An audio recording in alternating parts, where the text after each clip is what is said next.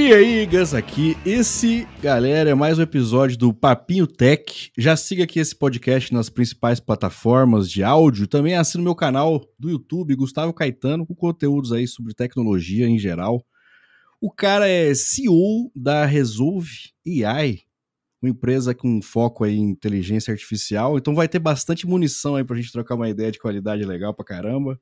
Ele é fundador do Instituto Amigu, que tem aí como comprometimento formar, eu gostei dessa palavra aqui, ó, resolvedores através de hackathons. Ai, hackathon é uma delícia. Nossa, vamos falar bastante disso aqui também. Além de tudo, ele é um corintiano nato.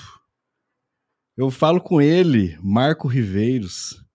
E aí, meu jovem, tudo bem com você? Morri, mas passo bem. cara do céu, eu, velho. Eu posso, eu, posso, eu posso falar porque eu, que eu sou torcedor fanático do Real Madrid. Ah, você vai, você vai e... meter essa mesmo? Aqui, ó, tá tatuado, inclusive. Ninguém tá ah, vendo, não, aí, tá aí você já passou o nível, né? É, é porque tem aqueles caras também que falam assim: ah, não, eu torço pra Juventus da Moca. Tá ligado? Não, pra dar um migué? Eu sou, eu sou um descendente espanhol, sou filho de um espanhol e desde os oito anos de idade, a minha bisavó de 102 anos me ensinou a torcer pelo Real Madrid. Mas eu quero agradecer muito a oportunidade de estar aqui com você, falando para essa galerinha aí que está aí ou, ou tentando brilhar dentro do setor de tecnologia, ou tentando entender como fazer para entrar no setor de tecnologia, né? de repente eles estão sondando, né, e estão ali buscando caminhos, né, e aí tem nos seus canais aí um canal bastante didático para dizer para eles os caminhos, os, as trilhas ali para começar, né? O, o, desvendar de fato, né? Algumas, algumas, algumas crenças aí, algumas, algumas lendas urbanas que tem no setor de tecnologia. Então, para mim é uma honra participar e estar tá aqui podendo compartilhar um pouquinho do que a gente aprendeu na vida e do que a gente pratica hoje na vida. Cara, você é CEO da Resolve. É, você fala, é Resolve? Se você gosta de deixar um pouco mais chique, assim, falar é Resolve, resolve ou é Resolve? Resolve. Resolve. Só que ela tem o V mudo, que eu fiz em homenagem à minha filha, que chama Vitória.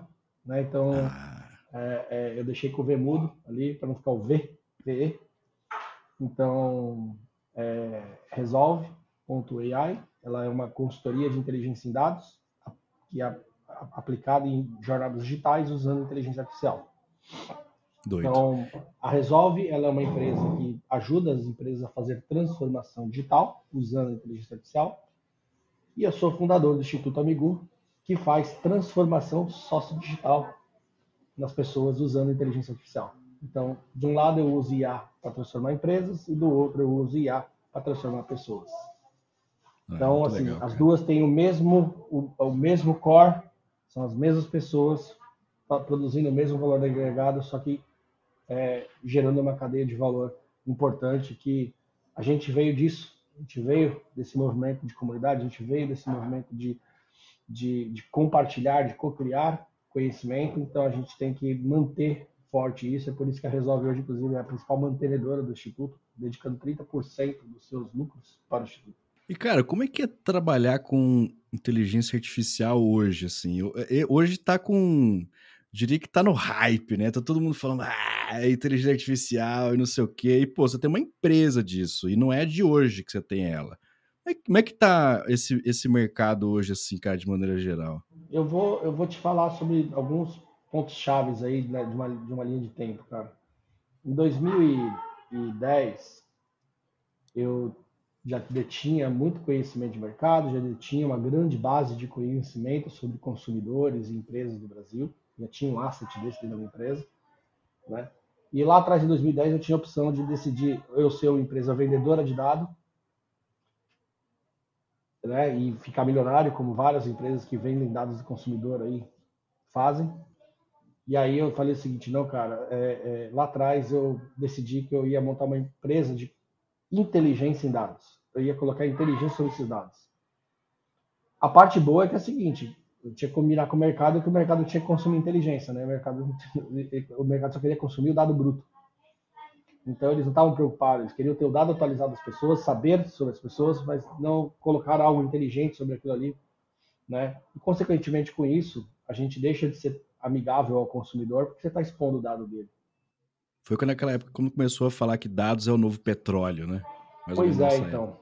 E aí, nessa época que colocava muitas essas frases aqui, me provocaram eu criei uma lá para poder tentar contrapor um pouco a reflexão que eu o seguinte, porque dados acumulados só ocupam espaço em disco, ou seja, falta inteligência. Você precisa colocar inteligência sobre o dado, não ter o dado em si. O dado em si, sozinho, petróleo sozinho é nada. Agora, quando você refina ele, quando você transforma ele, ele vira combustíveis, ele vira uma série de produtos agregados aí dentro da indústria, né? Ligada ao derivado de petróleo. Então, é isso que tem que entender. Então, o mercado demorou demais, né? Então, ou seja, resolve tentando vender inteligência em dados e vendendo granularmente, organicamente, a gente veio crescendo. Em 2015, naturalmente, quando a gente tinha aquele mundaréu de dados, a gente tinha um custo muito alto para poder ficar reestudando os, as análises, reestudando os comportamentos do consumidor. E aí, é, o machine learning entrou naturalmente porque ele é a tecnologia criada para fazer essa automação de inteligência. Então, se você tem uma inteligência criada e você quer manter ela altamente disponível ali, 24 por 7, a IA faz isso. Isso é o papel da IA, né? Automatizar a inteligência. Então, você pega a tua inteligência humana, coloca ali, automatiza ela e deixa ela altamente disponível, né? Retreinando, reaprendendo, enfim. Então, você ela é uma ferramenta, basicamente, né, é, é, um, é, um, é, um, é uma abstração de machine learning IA para poder justamente gerar essa automação, essa alta disponibilidade de inteligência. Então, naturalmente, para a gente ali, era, era importantíssimo que a gente evoluísse para isso, porque senão a gente ia continuar com custos muito altos para poder fazer os reprocessamentos de seis meses de 20 milhões de clientes, 8 milhões de clientes, 1 milhão de clientes. Era um negócio que inviabilizava a aplicação de inteligência na, então a gente tem que começar a estudar como fazer essa aplicação específica de A para poder melhorar o nosso ambiente interno, primeiro, de, de disponibilização de inteligência para o cliente. Até porque a gente tem um histórico aqui no Brasil de 85% de fracasso em projetos de IA. Então, é, é, é, não por causa só de, ah, não tem empresas competentes. Não, tem empresas super competentes, só que tem dados que são uma porcaria e empresas que acham que IA é, é software. Então, ou seja, eu vou fazer o if else e é 100% de acerto. Então, os caras têm essa visão aí, esse, esse, romantismo todo. Pô, mas então, IA quando... não é um monte de if else, cara? Pô, cara, olha só, tem bastante gente que faz isso aí, entendeu? E coloca lá no carimbo assim, eu estou usando IA, entendeu? Ela é uma inteligência artificial, entendeu? Não deixa de ser. Entretanto, né? Entretanto, então assim, é... então é claro que quando a gente olha o que está por trás dessas IA que estão fazendo, estão fazendo hoje, né? O nível de estudo, o nível de abstração, o nível de, né, de, de profundidade matemática que tem nisso tudo aí, né? É um negócio que, assim, parte legal, bacana, né?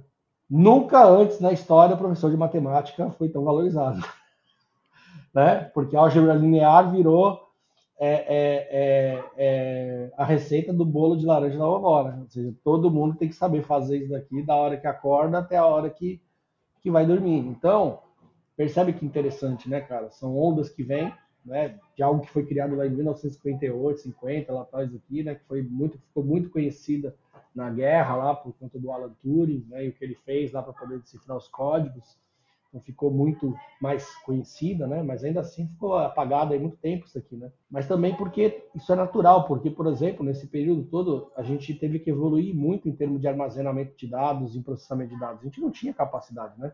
Quantas fotos a gente já não viu no LinkedIn lá dos caras mostrando um, um, um, HD de, de, de 100 mega do, da, da IBM sendo carregado dentro do navio? Então, assim, então, como é que a gente tinha? A gente não adiantava você ter uma inteligência dessa que precisa de muito dado, você não tinha condições de armazenar muito dado. Então, é, as coisas, elas, é, uma tecnologia, né, uma coisa disruptiva como essa, precisa que toda uma, uma, uma cadeia acompanhe, né, ela, né? Então, infraestrutura, é, é em termos de processamento, armazenamento, segurança e, e rede para poder ser capaz de, de, de, de, gerar resultados com alguma coisa. E aí, a gente chega numa era agora, antes da IA protagonizar, a gente chega numa era de, hiper, de computação a, a quase quântica aí, né? batendo na porta da computação quântica. E, apesar, apesar, sinceramente, que eu tenho minhas dúvidas se essa geração que está aqui é a mais preparada para lidar com isso, né? Mas a gente, se olhar para trás também, a nossa geração também não foi preparada para fazer um monte de coisa que a gente teve na mão de ferramenta e não fez, inclusive, né? A nossa geração também deixou de fazer muita coisa boa com aquilo que tinha disponível e é natural que a gente não pode ter o preconceito de olhar para essa geração e achar que, porra, só porque os caras ficam o dia inteiro vendo TikTok lá, né? Que eles não têm capacidade de aprender a fazer alguma coisa decente com isso e, e, e ajudar o mundo a ser melhor. É, porque também é igual aquela geração antes até da nossa, de assim, pô, esse, esse povo aí andando de carro, cara. Pô, na minha época eu andava a pé. Entendeu? Então tem, é muito doido essas coisas aqui. E mas, hoje mas Marco. carro, né? É. E hoje ninguém quer ter exatamente. carro. É, não, é. Quer andar de chofer. cara. Hoje todo mundo quer andar de chofer. Hoje você anda de chofer pagando 30 conto. É, ou, ou de, de o autopilot lá do Tesla. Também é Também, então, isso, então, isso quando você não vai para um dos Jetsons aí, né? Que é o Tesla, né? É, aí, aí começa a ficar uma loucura. Cara, uma, uma curiosidade, assim, esse movimento alucinante de chat GPT, o caramba, tá mudando um monte de coisa. E assim, democratizou o uso de IA para todo. Todo mundo fala de IA e não sei o quê, papapá.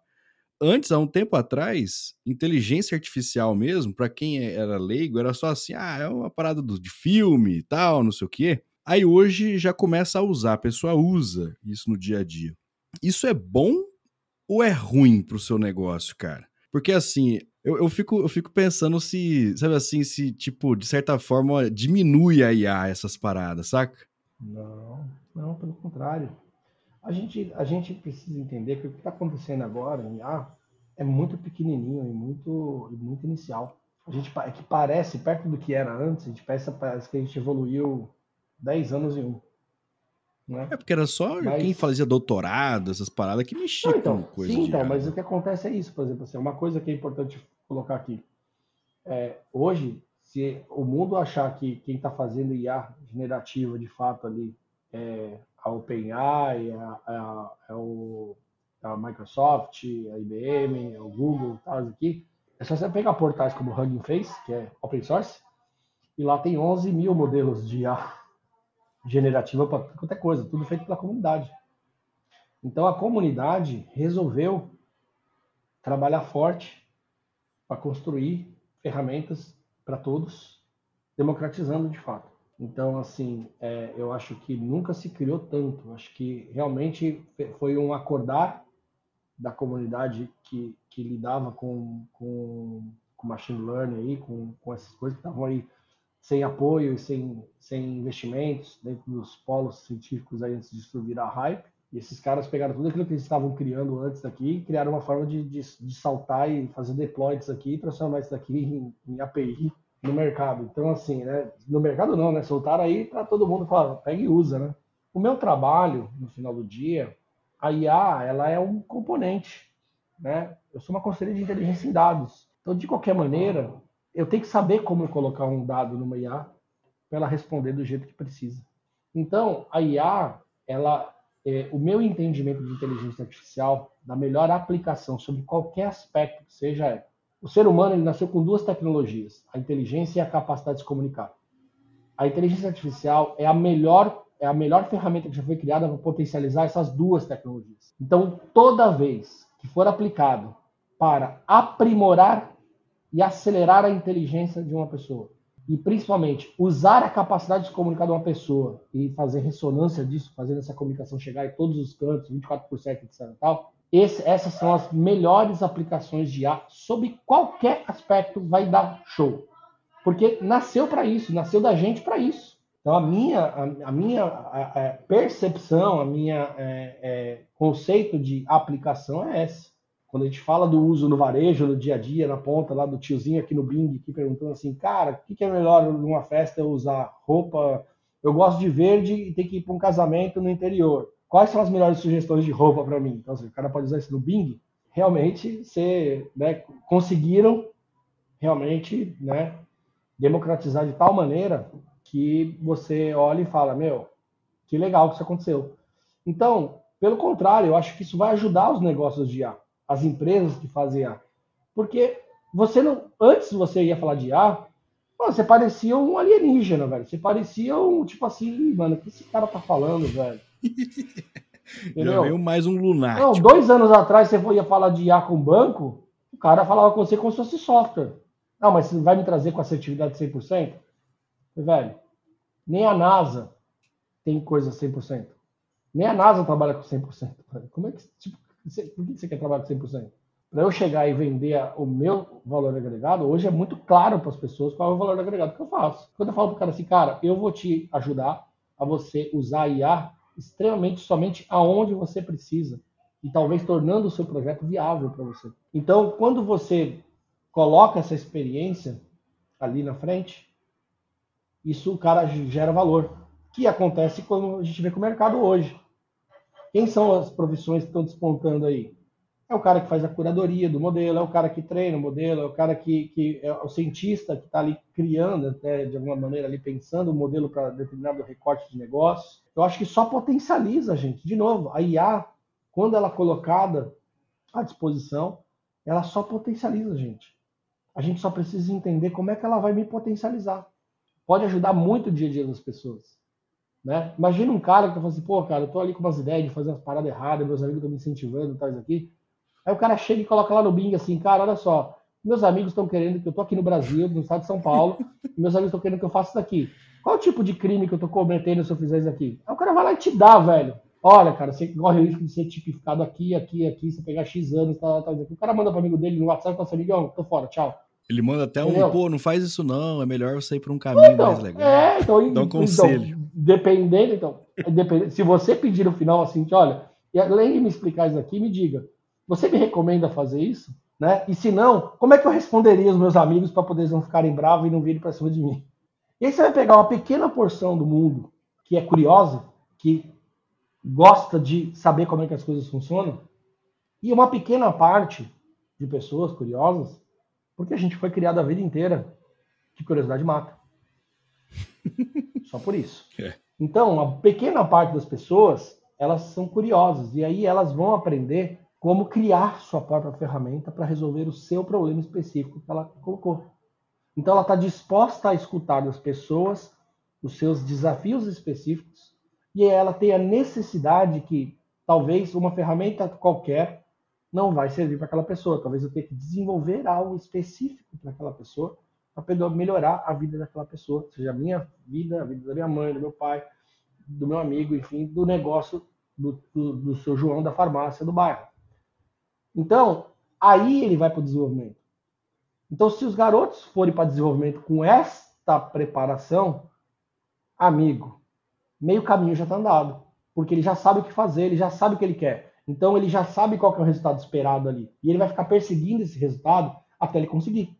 Aí, ai, você viu, a IA tá tomando espaço do mercado. Foi claro, dos preguiçosos tá mesmo. É, a galera preguiçoso chora. vai para espaço mole. Entendeu? É. O preguiçoso que estava querendo um argumento para ir para a preguiça subir na árvore, pronto, já arrumou. Né? Ao invés do gato subir no telhado, vai ser a, a preguiça subir no galho. Aí, Marco, chegamos a um ponto também interessante aí do que você está falando, de esse negócio todo dentro da educação, cara. Eu, eu trabalho com educação, você também trabalha né, bastante aí nessa área e tal.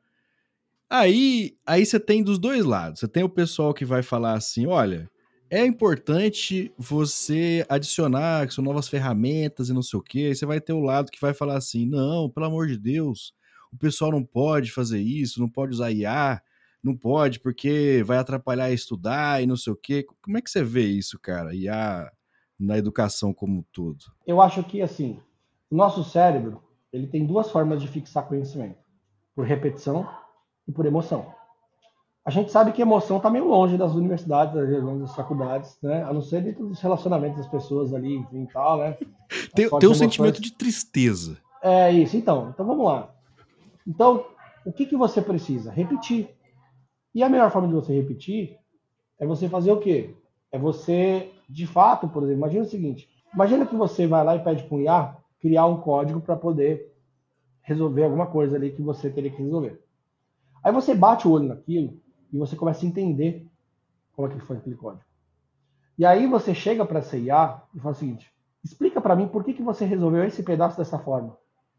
Aí ela vai lá e te explica. Aqui, ela te conta um pouquinho de como aquela lógica está aplicada. Aí você pega e você, agora eu vou tentar fazer isso agora aplicado, ao invés de transformar em azul, eu vou transformar isso aqui em verde, amarelo e azul na sequência. Eu vou lá, vou pegar e vou me desafiar a fazer a minha com base naquilo que eu vi. Quanto tempo você acha que alguém aplicando esse tipo de aprendizado vai aprender?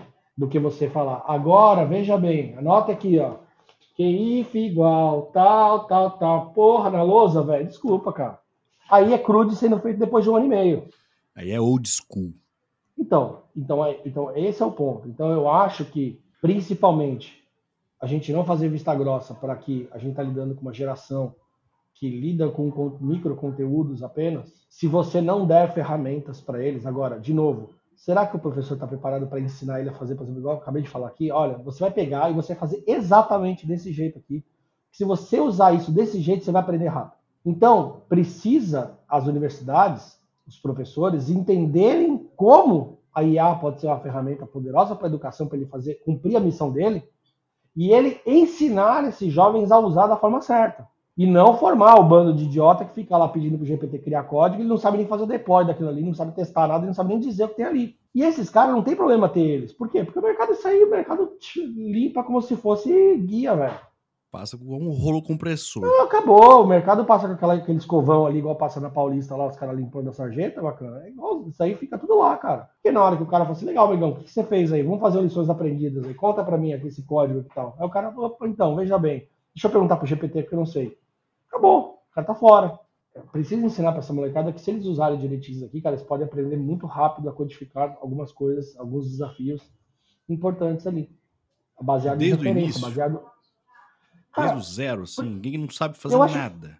Eu acho que sim, porque o que acontece? Se você chegar com o IA e perguntar o seguinte, olha, explica para mim, eu sou uma pessoa assim, que tem o meu pensamento desse jeito, a minha lógica alcança esse caminho aqui, então eu precisava saber o seguinte, que tipo de exercício seria legal eu praticar aqui para poder aprimorar minha lógica, para eu poder começar? Então, se esse garoto sabe que ele tem que começar com lógica, ele pode usar o chat GPT, por exemplo, para poder é, aprimorar a lógica dele, ele treinar com o ChatGPT a lógica dele. Me passa alguns desafios aqui de lógica para poder resolver. Então, ele pode fazer esse autoaprendizado ali a partir do base, e ele fazendo camada a camada. Agora, terá que ter algum conteúdo na internet que ensina, por exemplo, a garotada a fazer esse camada a camada com isso aqui? É uma puta boa isso aqui. Precisa, por quê?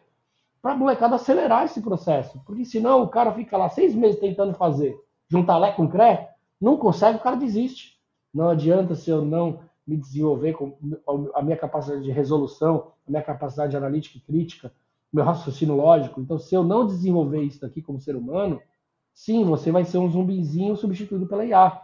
Por quê? Porque entre contratar alguém que vai ser essa múmia dentro de uma empresa, é melhor você colocar um GPTzinho lá, pelo menos fazendo o básico que aquela pessoa vai fazer. Entendeu? Por quê? Porque a galera está consumindo um monte de informação na internet e está e tá confundindo ter informação com ter conhecimento.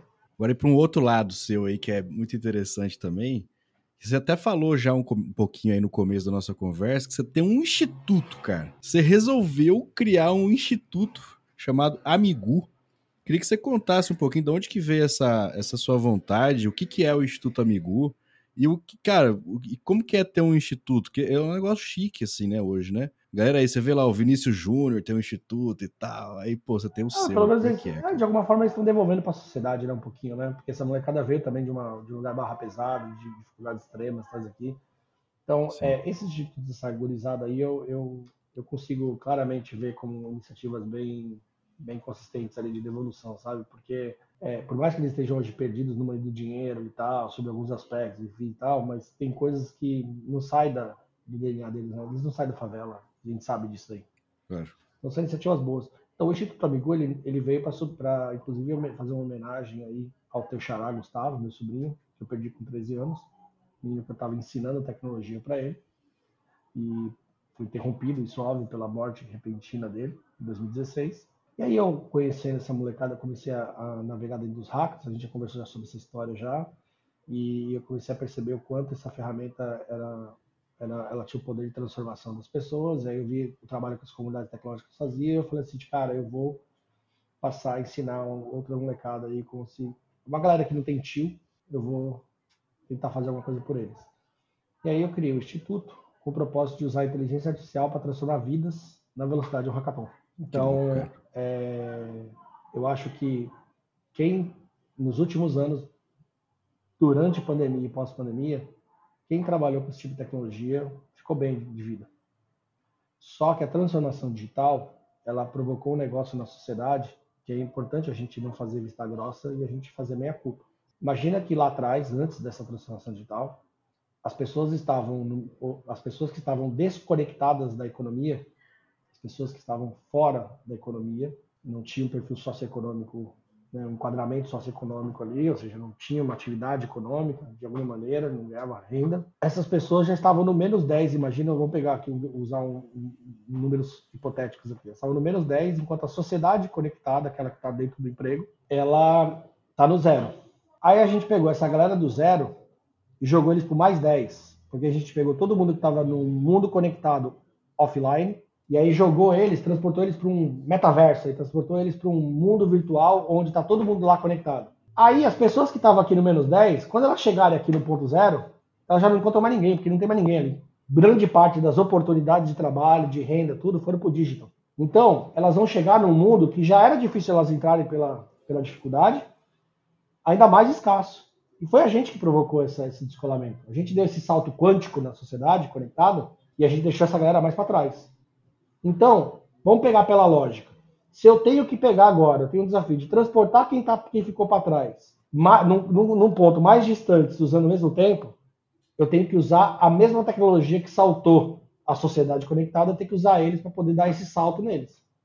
Então, quando eu formo um garoto que manja de fazer um chatbot no Watson aqui na periferia, esse cara ele fica à frente do garoto que não sabe fazer CRUD da faculdade porque ele já cria uma aplicaçãozinha usando IA, conecta API lá, sistema de informação no chatbot, e bota lá num canal digital, seja o Telegram, WhatsApp, etc. E tal. Ou seja, ele entrega uma aplicação funcionando. Ele muitas vezes sabe fazer um CRUD, mas ele entrega uma aplicação funcionando. Então ele tá, ele larga na frente do garoto conectado, da sociedade conectada, que está pagando uma faculdade é, particular de tecnologia, engenharia da computação, porque ele só vai chegar lá no primeiro, no segundo semestre, talvez ali, vai saber ligar um, um front no back ali para poder conseguir gerar algum tipo de valor. Então, a gente consegue botar esses moleques na frente. Ele sai de lá do menos 10 e vai para o mais 11. E a metodologia principal é o hackathon.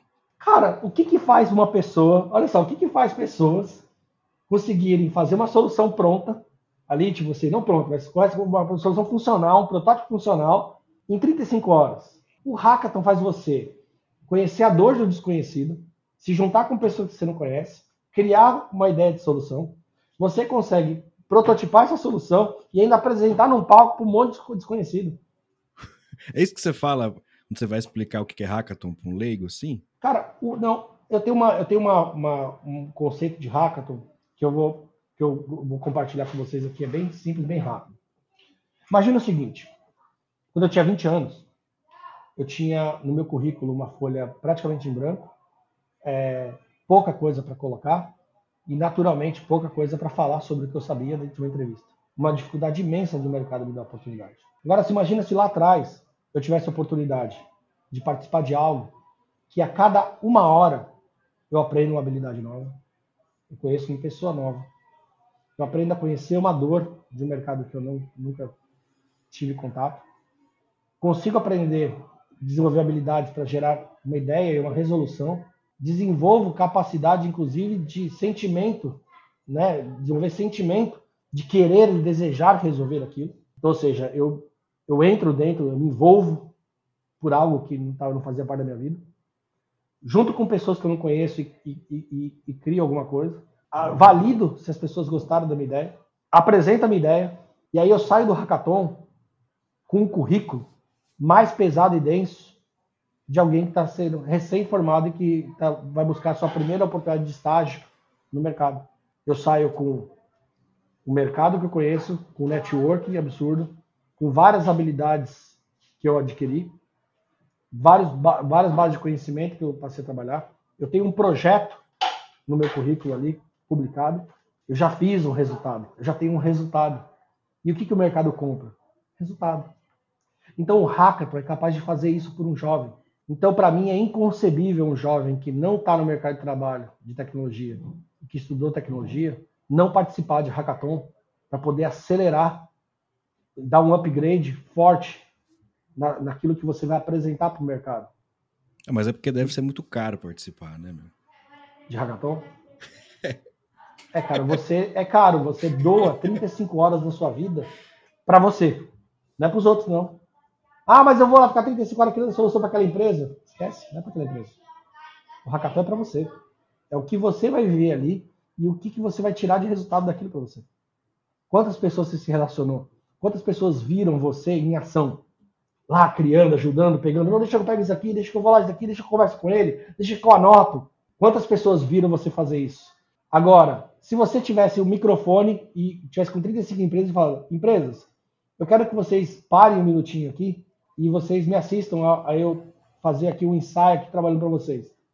Alguém ia parar para te escutar? Não. Então, lá tem um monte de empresa olhando o que você está fazendo, esperando que você faça alguma coisa. E aí, se você gera um resultado, em 35 horas, você só diz para aquela empresa: se eu fiz isso em 35 horas, imagine em 365 dias na sua empresa. O que eu sou capaz de fazer. É então, é forte, cara. então, assim, por que, que eu não estou no mercado? Porque eu não estou disposto a gerar resultado. E o hackathon, ele é a melhor ferramenta. E pensada, e, a, e se você pegar o hackathon em si como método, olha só, você aprende um conhecimento, você desafia ele, você cria em cima desse conhecimento e você explica sobre esse conhecimento. Ou seja, tudo aquilo que você aprende no, no hackathon, muito possivelmente 95% você grava. Que é uma imersão, né, total. Porque você, depois que você aprende tudo aquilo ali, você está depois explicando, ensinando. E quando você ensina alguém, você fixa 95% do que você ensinou. Então, não existe, não existe para mim, ferramenta tão democrática, gratuita, e você só precisa, Chuchu, ter disciplina e força de vontade de mudar a sua vida. Só. E você viver o hackathon para você. Vive a sua jornada vive cada etapa do processo e vive aquelas 35 horas imerso ali. Você vai ver o que vai acontecer com você no final. E é legal que tem muita empresa grande que mexe com essas coisas, né? Que investe nisso e tal. Pô, você faz aí já não sei quantos anos o, o do Sim. Porto, cara. O Porto Rato. De Santos. Isso. É um animal. Inclusive... Eu tive part... a... Sim, você foi, né? oportunidade de participar uma vez lá. Muito, muito legal, velho. Nossa. Inclusive, você está convidado para participar esse ano, se você quiser, como mentor aqui, ajudando e tal, porque olha só que bacana. Esse ano o Porto Hack vai graduar. A gente, a gente transformou de fato o hackathon numa ferramenta de graduação. Eu não faço mais hackathon comercial. Ah, eu quero fazer um hackathon para ter solução. Amigão, vai buscar o Cubo, vai buscar a startup, vai buscar a B Startup, lá você tem solução. Agora, se você quiser dar oportunidade para as pessoas entrarem nesse mercado, aí eu topo fazer hackathon sim topo poder pegar 10 squads ali e eu colocar todo o meu conhecimento minha experiência para emprestar para esses garotos para eles viverem da melhor forma aquela jornada. Porque eu não tive isso com 20 anos. Então hoje eu posso, graças a Deus, proporcionar isso para essa molecada, né? Essa capacidade deles conseguirem se apresentar de forma melhor no mercado. E não se apresentar porque são papagaio, não, porque os caras viveram uma imersão ali que vai transformar a vida deles e porque se eles daqui para frente transformar todo dia da sua vida no hackathon, Vou aprender a fazer tela. Processo. Qual a dor que o mercado tem de tela? Qual que é a proposta de solução? Como é que eu desenvolvo um protótipo mínimo funcional disso aqui para poder testar? Agora eu vou apresentar para alguém isso daqui. Então, se o jovem que está aprendendo tecnologia colocar todo dia um hackathon para ele, aquilo que ele aprendeu, ele fazer aquilo todo dia, amigão. O GitHub desse cara em seis meses. E aí entra num conceito que eu falo sempre sobre o que é Junior Plane Center. Para mim, Júnior. Não, cara. Para mim, Júnior é o cara que tá buscando fazer pela primeira vez alguma coisa e tá arriscando. O cara que arrisca fazer pela primeira vez alguma coisa, para mim ele é um júnior. Antes disso ele não é nada. Então se ele já tá naquela fase de arriscar a fazer alguma coisa, vai lá, me explica aqui, me, me fala uma vez, vou fazer agora, vou tentar fazer. Esse é o júnior. Então o cara que não faz isso para mim nem é júnior, não é júnior. Júnior para mim é o cara que está se desafiando a pegar um conhecimento e executar e errar, errar, errar até aprender. Então, quando o cara demonstra isso, ele é um desenvolvedor júnior. É, porque ele já definição. tem o espírito de errar. Ele já tem a ousadia de fazer. Não tem ousadia, amigão, você, você, você está sonhando. Você é um projeto. Entendeu? Mas você não é um desenvolvedor júnior. Porque o desenvolvedor júnior é aquele que pega, erra, erra, erra, erra e faz errado 500 vezes, mas faz 500 vezes. Porque ele é um desenvolvedor. Então ele precisa estar desenvolvendo alguma coisa errado ou certo. Mais errado do que certo, óbvio, porque é júnior.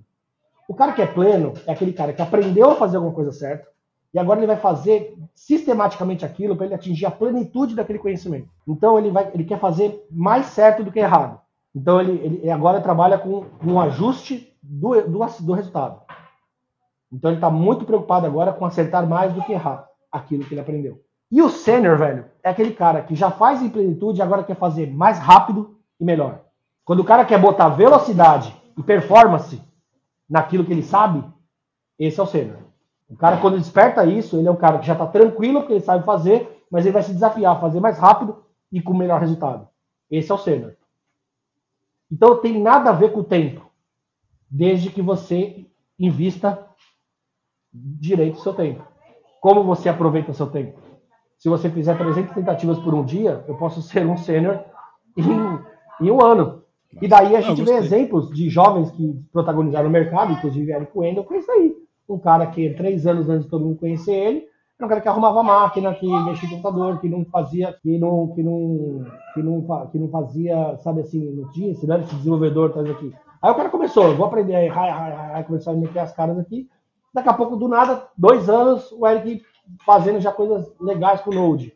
Três anos, ele ensinando o Node. Quatro anos, ele ganhando o mundo. E tá voando, Ué, hein? Então, e hoje ele está ensinando sênior. Hoje ele ensina sênior. Então, quantos anos de programação ele tem? E quantos anos tem os caras que ele está ensinando? Então, senioridade. Ah, é... eu acho que ele não tem nem 30 anos de idade também. Não, não tem. É. Não, ele tem 28, 29 anos. É o seguinte, então senioridade o que é o quê? Cara, assim, eu fiz 10 anos em um. Então, isso me, vai, vai, vai me conceber a condição de ser sênior em um ano. E em hackathon, é, o foco maior é em júnior ou, ou, tem espaço para qualquer nível? Então, os nossos hackathons, eles são exclusivamente para ou aqueles que eu formo na Ligud, ou são para aqueles que eu estou buscando, que estão hoje estudando tecnologia em alguma instituição pública e eles estão desempregados. Eu preciso, tá. o Amigu, é na prática, mesmo. ele não é uma ferramenta de ensino. O ensino faz parte, mas o nosso principal propósito é colocar o garoto no mercado, a garota no mercado. Então, é assim. Então, ou ele vem de um programa de formação que o próprio Instituto faz, em jornadas digitais aqui, de, as oficinas de resolvedores, ou a gente faz como fez em Fortaleza agora, alunos do Instituto Federal do Ceará, que estão desempregados, e, e já tem uma boa base técnica, mas estão desempregados, e a gente ajudou eles a construir esse currículo em 35 horas e apresentar eles no mercado. Então, por exemplo, só ter a noção que eu faço, ao final do hackathon desde aqui, eu pego o, o que ele era, eu coloco o que eu vi no hackathon, que eu vivi com eles as 35 horas, eu realmente vivo as 35 horas com eles lá, sem dormir, para poder incentivar eles a fazer a coisa acontecer. E aí eu vou trazer para o mercado dizendo o seguinte: esse cara é isso aqui, ó. Então eu monto lá um dossiê para ele dizendo o seguinte: é assim você tem que se apresentar daqui por diante, velho. Então, é, é, é isso que a gente tem que fazer. É a gente ensinar os garotos a se venderem, mas principalmente, eu, eu falei para eles, só venda aquilo que, que você fez resultado, amigo. Se você for dormir no hackathon, você vai contar eu lá no final vou te vender, você pode esquecer, tá? Só se for para a fábrica de colchão aí, para você poder é, é, testar é, é, colchão aí, porque você dormiu para caraca, entendeu? Só. Agora, se você realmente se dedicou a aprender, se desafiou, foi lá, errou para caramba, bateu cabeça e, sabe, teve muita dificuldade de fazer os processos, etc e tal, eu vou trazer para a empresa o olhar por trás desses erros todos. Olha, esse jovem ele fez três questionamentos e foi para três caminhos que uma, um profissional dentro de uma empresa não vai. E não vai pelo simples fato que se você olhar em qualquer empresa hoje, qual que é o percentual, em qualquer uma que você fizer pesquisa, qual que é o percentual de fazedores dentro da empresa e de resolvedores? Então, quando você traz alguém que, no mínimo, se apaixonou por resolver alguma coisa e começou a aprender a resolver, esse cara, para mim, ele já entra no, no jogo com percentual a mais de nível do que os demais. Então, olha o que eu estou falando. Se a gente usar a lógica para poder criar oficinas de resolvedores, a gente realmente tem uma condição de criar uma matéria-prima diferente no mercado. Porque o mercado, no final do dia, isso é polêmico que eu vou falar aqui, mas o mercado ele não tem déficit de desenvolvedores. O mercado tem déficit de especialista. E isso qualquer mercado tem. Se você lembrar, há 20 anos atrás, isso aconteceu esse apagão com engenharia. Em todos os aspectos da engenharia. Engenharia mecânica, engenharia civil, tal. Tanto é que você vai. Aí que aconteceu? Aí beleza, começou a formar um monte de engenheiro. Aí a gente começou a perder, o mercado não sabia o que fazer. Pô, os administradores não dão conta das empresas, tal, porque os modelos das empresas estão ficando mais produtivos, muita operação, etc. Tal. A gente começou a ter que colocar como CEO das empresas os engenheiros de produção. Caras com esse skill para ser CEO de empresa. Aí quando começou a fazer isso daqui, ó, oh, tá faltando engenheiro. Claro, o mercado que era o mercado de serviços, de, de, de, de, de consumo, etc., tais daqui, que não é indústria, consumindo engenheiro de produção como se fosse advogado. Aí gerou apagão. Qual que é o nosso apagão hoje? O nosso apagão, cara, é porque infelizmente a gente formou uma geração de CTO tão folgado quanto eu era lá atrás, quando eu era DBA. Entre eu fazer um puta turning legal, eu pedia para a empresa comprar três vezes máquina. Bota mais disco, bota mais memória, mais aqui para poder trabalhar menos na hora de fazer turning de banco. Aí os CTOs de hoje, todos eles, as startups, principalmente aquelas que têm dinheiro, montam squads só com seniors. Aí eu te pergunto, você que é um professor de ciência da computação, de, de engenharia de software e tal, diz para mim uma coisa. Eu me lembro, quando eu fiz faculdade, que nos projetos de engenharia de software, 30% pelo menos de qualquer atividade, tarefa de um, de um projeto de software, eram tarefas que um, um, um profissional júnior conseguia tocar. Outros 30%, um profissional pleno conseguia tocar, porque desafiava ele ali, ele conseguia fazer. 40% realmente você precisava de caras sêniores ali para poder conseguir construir as inteligências, os algoritmos ali, a, a, parte mais core da solução ali, a parte mais grossa ali de camada de processamento, né, de inteligência ou de processamento mesmo em si, performance, segurança da aplicação. Então você precisava de caras mais sérios. Aí você pega o mercado que consome, começa a consumir gente para fazer MVP, gente para fazer MVP. Aí você só contrata sênior ganhando uma puta bala para ficar fazendo MVP. Appzinho. Aí, velho, é claro que o mercado tá faltando gente sênior. Os caras estão tudo alocado fazendo tarefa de júnior. Aí que acontece? Tem duas distorções que acontecem no mercado: turnover ou você, na verdade, não gera o turnover, mas você gera um monte de gera, uma geração de muito cara sênior que ganha uma fortuna para fazer coisa de júnior, que agora não vai mais, nunca mais vai pôr a mão em uma tarefa de, de sênior nem a pau, que você não vai. Se você falar para ele agora tem que fazer coisas mais difíceis, ele paga mais. Porque você já me pagava alto para fazer coisa básica, você vai ter que pagar muito mais caro para fazer coisa difícil. Então o mercado viciou uma turma dessa daqui, que são os caras do rei da barriga aí. É igual o futebol agora, hoje, cara. Um é monte de pé de rato ganhando um salário altíssimo. É isso. E aí, por outro lado, aquela molecada que foi colocada nessa circunstância de fazer coisas simples, ganhando muito, deu banzai, foi para fora do país, porque lá, meu amigão, lá o desenvolvedor de software, velho, come ração de dev, comida de rabo e o cara tem que fazer código 8 horas, 10 horas por dia e código de alto nível e senão o cara não vai ganhar em dólar, em euro, aquela bala que, que ele ganha lá fora. Então o cara vai para fora, nem tanto só pela força da moeda, mas também o desafio, porque lá ele vai ser desafiado a criar coisas que realmente precisa de um engenheiro, precisa de um cara desse nível. Então aqui a gente não desafia os caras. Então, é, é, então o déficit que a gente tem é isso, porque senão, cara, desculpa, por que, que eu, de cada 10 caras júnior no, no LinkedIn, vamos contar que fosse júnior, júnior mesmo, né? Por que, que 9 estão open to work? Então não tem déficit, não tem déficit. Então é, é, é, é conversa para boi dormir. Agora, a minha pergunta é: o que, que a gente vai fazer para fazer esse júnior estar apto a resolver alguma coisa em seis meses numa empresa? Se eu não ensinar ele a resolver nada, ele não vai resolver mesmo nada, não. E se depender de CTO, tech lead, colocar esse cara para poder ele fazer algumas tarefas, o medo do cara de, de falhar e o medo do cara de entregar, essa covardia dessa galera faz com que os, esses jovens não tenham a mesma oportunidade de, de pegar projetos ali, a não ser que seja extremamente necessário aquelas empresas que estão com o budget fudido, aquelas startups que perderam investimento, aquelas startups que pega ainda o cara júnior e quer transformar ele em CTO, como equity. entendeu? Do zero então, a faz esse app para mim. É, zero, isso aí, do zero a CTO, entendeu? E aí o cara tá lá, fala assim, amigão, você sabe conectar isso aqui com isso? Sei sim. Em quanto tempo você faz? Não, calma, isso aí é outras conversas. Então, assim, é, então, quando o cara tá sem dinheiro, ele aceita, porque é melhor pingar do que faltar.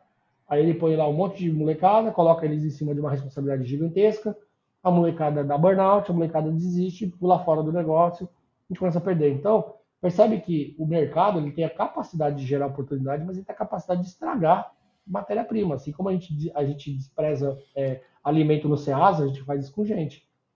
É o mesmo comportamento. O comportamento é humano é igual. Então, a gente faz o mesmo com pessoas, com gente boa. As empresas sistematicamente perdem gente boa o tempo inteiro. E a gente tem que tomar cuidado de como a gente vai lidar com todas essas informações, como a gente vai.